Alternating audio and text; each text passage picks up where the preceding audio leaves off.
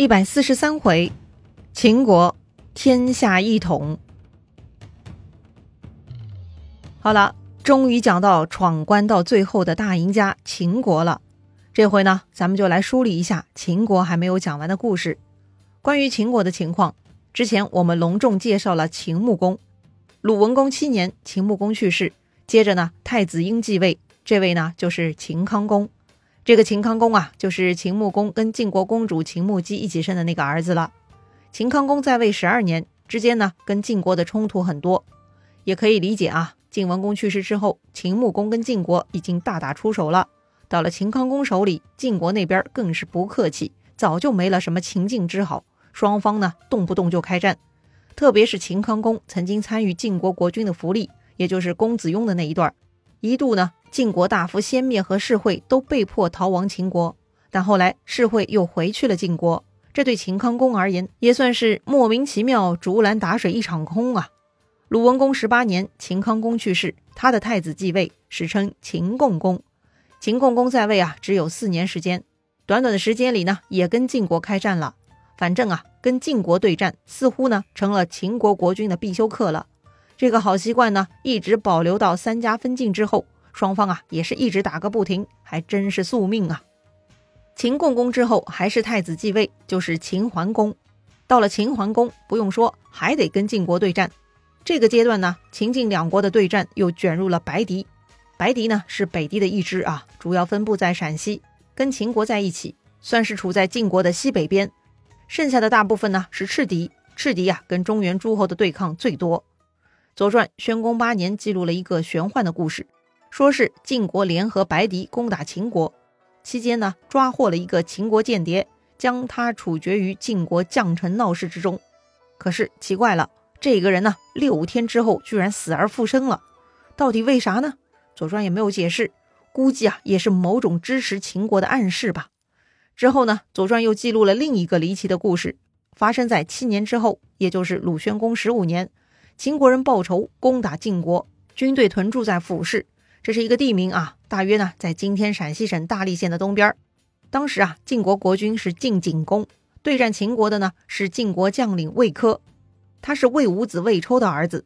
这一次秦晋对战，本来秦国赢面更大，因为秦军这边有一个名叫杜回的大力士，简直是以一当百，非常勇猛，晋军根本就制服不了他。可是呢，也不知道怎么搞的，正在对战焦灼之际，突然战场上冒出来一个老人。他拿草把打成结，居然呢就把那个猛将杜回给绊倒了。杜回一倒地，对面的晋军就一股脑冲上去，把他五花大绑给活捉回去了。秦军看到自家猛将被俘虏，顿时士气锐减，打不下去了。最终呢，还是秦军吃了败仗，损兵折将，也没能成功报仇。看吧，这一仗嘛，显然那个战场上突然冒出来的老人是关键呐。这个人到底是谁呢？答案呢，就在这天晚上揭晓了。晋军将领魏科晚上做梦，梦见白天那个用草环绊倒杜回的老人。那个老人说：“啊，他的女儿受过魏科恩惠，所以老人是来报恩的。”哦，报恩！原来呀，这个老人的女儿呢，原本是魏科父亲魏抽的一个爱妾。魏抽得了重病，就吩咐儿子魏科，说自己死后就把这个爱妾给改嫁了。听上去嘛，还是蛮通情达理的。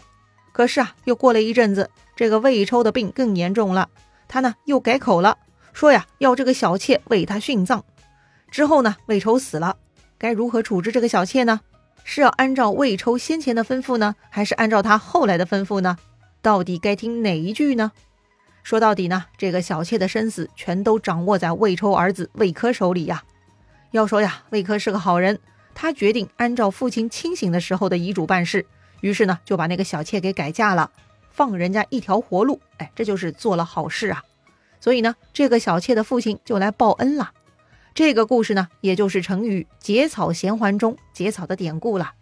是不是有些神话色彩呀？秦晋交战出现离奇事件，可见这是当时人们津津乐道之事啊。之后呢，秦晋两国也是不消停哈。但是别忘了，晋国是中原霸主，有煽动和带领诸侯的能力。所以呢，十几年之后，晋国就搞了一次大清算。晋国带领八个诸侯国共同讨伐秦国，这一战叫做麻遂之战。麻遂嘛是个地名，在今天陕西省泾阳县的北边。《左传》成功十三年记录了这件事情。这个时候呢，晋国国君已经换人了，换到晋厉公了。这一年，晋厉公亲自率军前往周天子王城，与齐国、宋国、魏国、鲁国、郑国、曹国、诸国、滕国八国国君所率军队会师结盟，并商讨伐秦计划。既然都跑到周天子脚下了，周天子呢也表示支持晋国。派出几内诸侯刘康公、陈肃公率军助战。首先，晋国要给秦国下战书。在这个战书中，晋国严肃批评了秦国三公背弃盟约。所谓秦国三公嘛，就是指秦穆公、秦康公和秦共公祖孙三代，隶属他们呐屡次背弃盟约，破坏两国友好，挑起战争的罪状。晋国呢就向秦国宣战了。要说秦穆公对晋文公是有大恩的。但是呢，到了晋文公去世之后，秦穆公确实对晋国搞了好几次袭击。虽然秦国损失更大，但毕竟也是先惹祸的嘛。之后秦晋两国也不太平，如今晋国更是强势，自然要跟秦国清算了。所以呢，秦桓公作为继承者，只能是父债子还，伸头挨揍了。光是一个晋国就对付不来，更何况来了一大堆诸侯部队。麻遂一战，秦国惨败呀。秦国呢，比楚国更惨。他没有一个追随的小弟，所有中原诸侯都站在对立面上，落后被欺负还被团灭，但凡有志气的人都忍不下这口气呀！怎么办呢？哎，只有自己强大才能活下去啊！孤独的秦国呢，从此只能寻求自我成长了。秦桓公在位二十八年之后传位给儿子，就是秦景公。秦景公在位期间，秦国的国策基本还是跟晋国搞拉锯战。同时呢，也拉拢晋国的对手楚国，开始秦楚联姻了。秦景公十八年，也遭遇了一次他父亲经历的那种被诸侯联军进攻的战争。但是秦景公比他父亲幸运，因为此时的诸侯国人心不齐，虽然受到晋国的召唤集体作战，但是呢，谁都不愿意出工出力。《左传》襄公十四年记录了这件令晋国人很郁闷的事情。当时晋国纠集了鲁国、齐国、宋国、魏国、郑国、曹国、莒国、诸国、滕国、薛国、杞国，还有小诸国，也称尼国，一共十三个国家共同讨伐秦国。这一战呢，史称千言之役。当时啊，这些诸侯联军来到晋河边上，却不肯渡河，一个个呢都不愿意当出头鸟。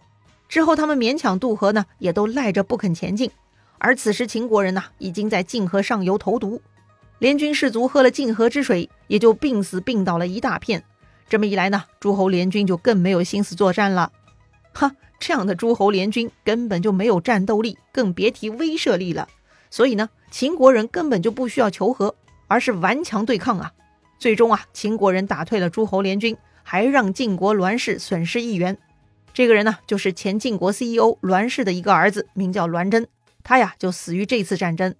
当然了。栾真身边也是有伙伴的，他的伙伴呢就是士鞅，也就是后来当到晋国正卿的范献子。栾真死了，士鞅却活着，这让栾真的哥哥栾衍非常生气，他呢就将弟弟之死归罪于士鞅，认为是士鞅害死自己弟弟的。当时栾衍的势力更强大，士鞅啊被迫逃离晋国而去了秦国，从此呢栾范两家就结下仇怨了。虽然两家也有姻亲关系，这个栾衍是世鞅的姐夫，但是啊。政治利益如果不能共同分享，那必然要斗到你死我活啊！最终呢，栾氏被世鞅父子给彻底搞垮了，也就是范氏赢了。晋国的这种内斗对秦国而言也是利好消息啊。说回秦景公，他在位长达四十年，跟晋国纠缠嘛，那就是家常便饭，不在话下。他最厉害的就是死后的墓葬，不用申请，也不用得到批准，他呀直接采用了天子墓葬规格。一九七六年，他的墓地开始被考古挖掘，历时十年，主棺棺顶才露出土面。他的墓地啊，超级庞大，后来被称为秦公一号大墓。他采用的棺葬方式叫做黄肠题奏，这个黄肠题奏呢，是周朝天子的丧葬规范，可见秦国国君的野心勃勃了。所以后世秦始皇造超级大墓也是可以理解的，效仿祖先嘛。秦景公之后呢，儿子继位就是秦哀公。秦哀公前面我们也提到过，楚国郢都被吴王阖闾攻破的时候，楚国申包胥就跑去秦国搬救兵。当时秦哀公被申包胥七天七夜大哭所感动，还为之赋诗无一，发兵救楚，帮助楚国成功退走了吴军。这段时期的秦楚关系呢依旧很好，还是保持通婚状态。秦哀公在位呢也有三十六年，这个也很不容易。父亲在位四十年，秦哀公又在位三十六年，很明显秦哀公很长寿啊。虽然没有史料记录他的出生年月，但是推测一下，秦哀公啊少说活到八十几岁啊，这在当时算是超级长寿了。所以说他熬死了自己的太子，连孙子都被他熬得差不多了。秦哀公去世之后，他的孙子直接继位，就成了秦惠公。而秦惠公呢，只当了九年国君，也就去世了。秦惠公之后，儿子继位就是秦悼公。秦悼公所处时期正是越国称霸之时。鲁哀公四年，秦悼公继位，到鲁哀公十八年去世。这期间，《左传》对秦国并没有任何记录，可见呐，这段时期的秦国没有跟中原诸侯有太多纠缠。秦悼公去世之后呢，儿子继位，史称秦厉共公。这就进入战国时代了。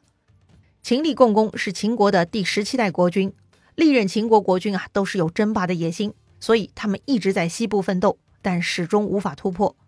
直到秦国传到二十五代国君秦孝公手里，秦国终于迎来了改革突破。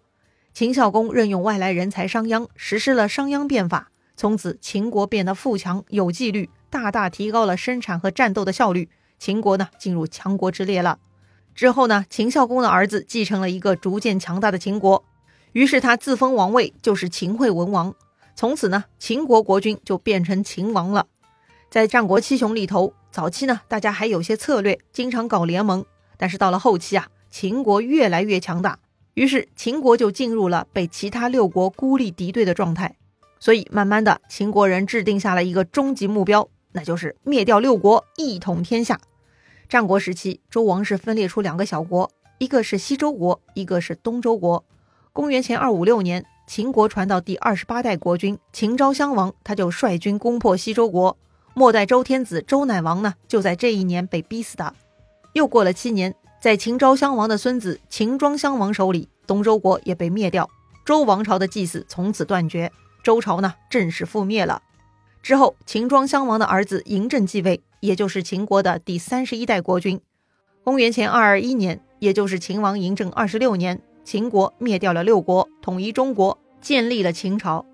秦王嬴政认为自己德兼三皇，功过五帝，于是采用三皇之皇，五帝之帝，构成了皇帝的称号。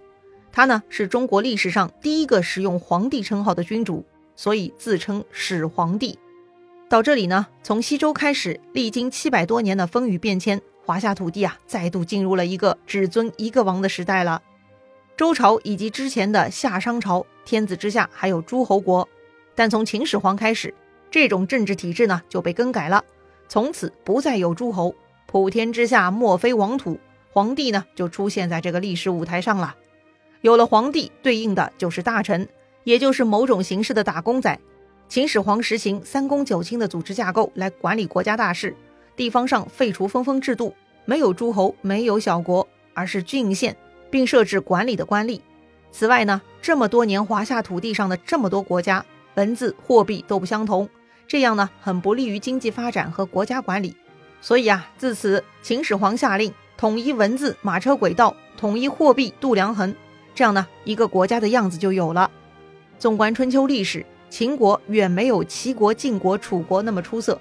但却是笑到最后的国家，落后并不可怕，可怕的是没有志气而放弃信念，更可怕的是迂腐拘泥不能突破呀。好了，到今天呢，我们一起读过了左丘明所著《左传》，其实啊，《左传》里头还有很多细小而精彩的故事，有兴趣的朋友还可以自己更进一步深入阅读哟，也欢迎你留言沟通。好了，说再见的时候到了，本专辑呢到此为止。感谢您的陪伴，咱们下一个专辑再见啦！